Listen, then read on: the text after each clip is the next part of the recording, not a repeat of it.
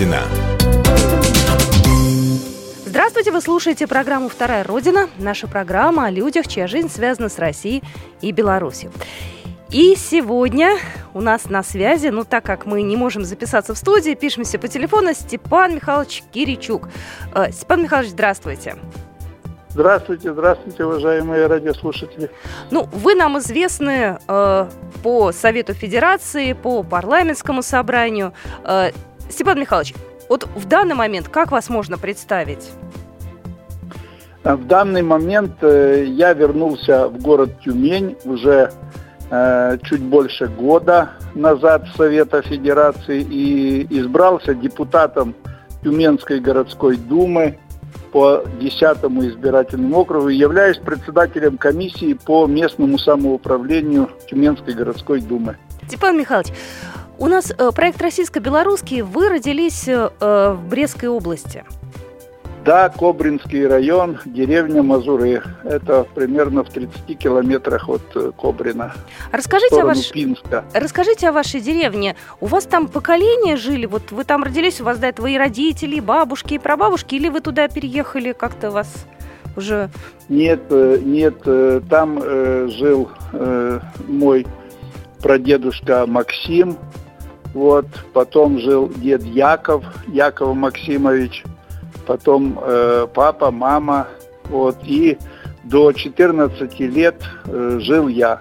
У нас много Киричуков в деревне Мазуры. А, а Она а... не очень большая, там примерно 70 домов было. Я еще захватил дом, который строил мой прадед, дед Максим. А это в каком году а это вот... было тогда, получается? Еще в прошлом веке, получается, так? В позапрошлом уже конечно, даже? Конечно, конечно. Так они успели еще в начале 20-х годов, 1920-х годов, успели еще съездить в Томскую область, э, их выселяли, потому что у моих дедов было две лошади, две коровы, телята. Это, это очень много. Да.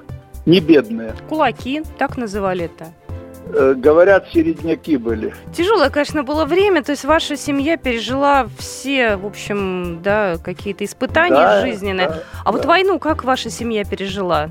Деда Захарку сразу забрали э, в армию. Он успел уйти. Это вот брата, а моего отца не успели забрать в армию. Уже немцы захватили все это. Он ушел в лес. В лесу были разные группы. Он был в группе своего друга Пилипчук. Вот его фамилия. Он, к сожалению, погиб в 43 году вот в бою с фашистами. Ну, был командиром партизанского отряда. Папа ушел туда. Они вот вместе туда ушли. Вот, папа был грамотный, э, его начали посылать в село, и он э, в селе примелькался, его уже не стали трогать, он там хозяйством занимался. Вот, э, насколько я понимаю, как мне уже рассказывали, вот, он, кстати, об этом почти никогда не говорил. Он приносил разные сведения, и в отряде уже по установившимся э, канонам пытались эти сведения использовать. Но в один из приходов в отряд из села угу. ему его друг вот этот сказал, говорит, Миша, тебе возвращаться не надо, на тебя приготовлена виселица угу. в деревне. Поэтому при возвращении тебя повесят публично. Ну, видимо, раскрыли.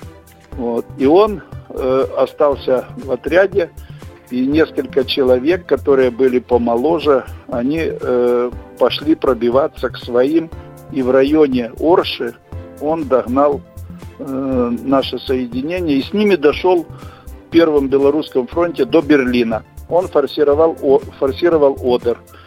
Вот. Дядя Захарка служил э, во втором белорусском фронте. Дед Яков был э, здесь, э, в селе. Мама работала на хлебозаводе. Есть такая станция «Городец» в 7 или 8 километрах от нашей деревни. Железная дорога проходит, и там есть станция «Городец». Вот на этой станции она работала на хлебозаводе.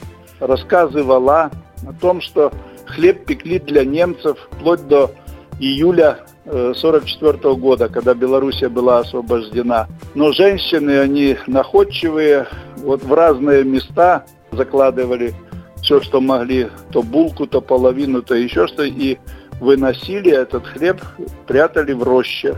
Ночью приходили посыльные и забирали этот хлеб для себя в партизанские отряды. Вот такие э, дела. Скажите мне, пожалуйста, а как вы оказались э, в Тюмени? И почему именно на Урале? Это ужасно странно. Э, однажды, когда я был на втором или на третьем курсе в техникуме в Бресте, а я не мог закончить 9-10 классы, потому что школы у нас не было. Рядом не было школы, ближайшая школа 11 километров. Мне сестра Настя посоветовала идти в техникум определила, она же определила, что я пойду в железнодорожный техникум, потому что там самый большой конкурс, а ее любимый брат, он же отличник, я действительно был отличник. Я до этого никогда не видел железную дорогу и никогда не ездил в вагоне. Оказался в техникуме. Вот когда на втором-третьем курсе приехал домой, по какому-то поводу собрались достаточно много наших родственников. Кто тут что может спросить? Степка, а ты кем будешь? Степка это такое выражение в Беларуси считается ласкательным. Угу. Здесь в Сибири это считается как издевательство. Вот. То есть здесь надо называть или Степан, или Степа. Но там это принято по-другому. Вот, а ты куда поедешь работать? Куда тебя отправят работать? И на стене висела карта – карта Советского Союза, географическая. Я подошел к этой карте, закрыл глаза, отвернулся и пальцем ткнул в эту карту. И попали? Когда и попал на Тюмень. Класс. Вы представляете? Все начали говорить, да что такое Тюмень, да как это Тюмень. Папа говорит, а когда мы ехали с Томска с его отцом, с твоим дедом, с Яковом, угу. то мы проезжали Тюмень. Вот, это Сибирь, там холодно, там снега до головы, до шеи. Вот, так он же помнит и Томск еще, он говорит, там деревья большие, там трава очень большая, там грибов много, там ягоды крупные. Такие хорошие воспоминания были. Когда было распределение, ага. Э, я был один из троих, которые имели право выбора. То есть у нас были красные дипломы, ну, и когда меня спросили, я вспомнил этот случай, вот, и сказал Тюмень. На что был ответ очень интересный. А вы знаете, Тюмени нету, есть Свердловск. Ну почему? Потому что распределяли по дорогам.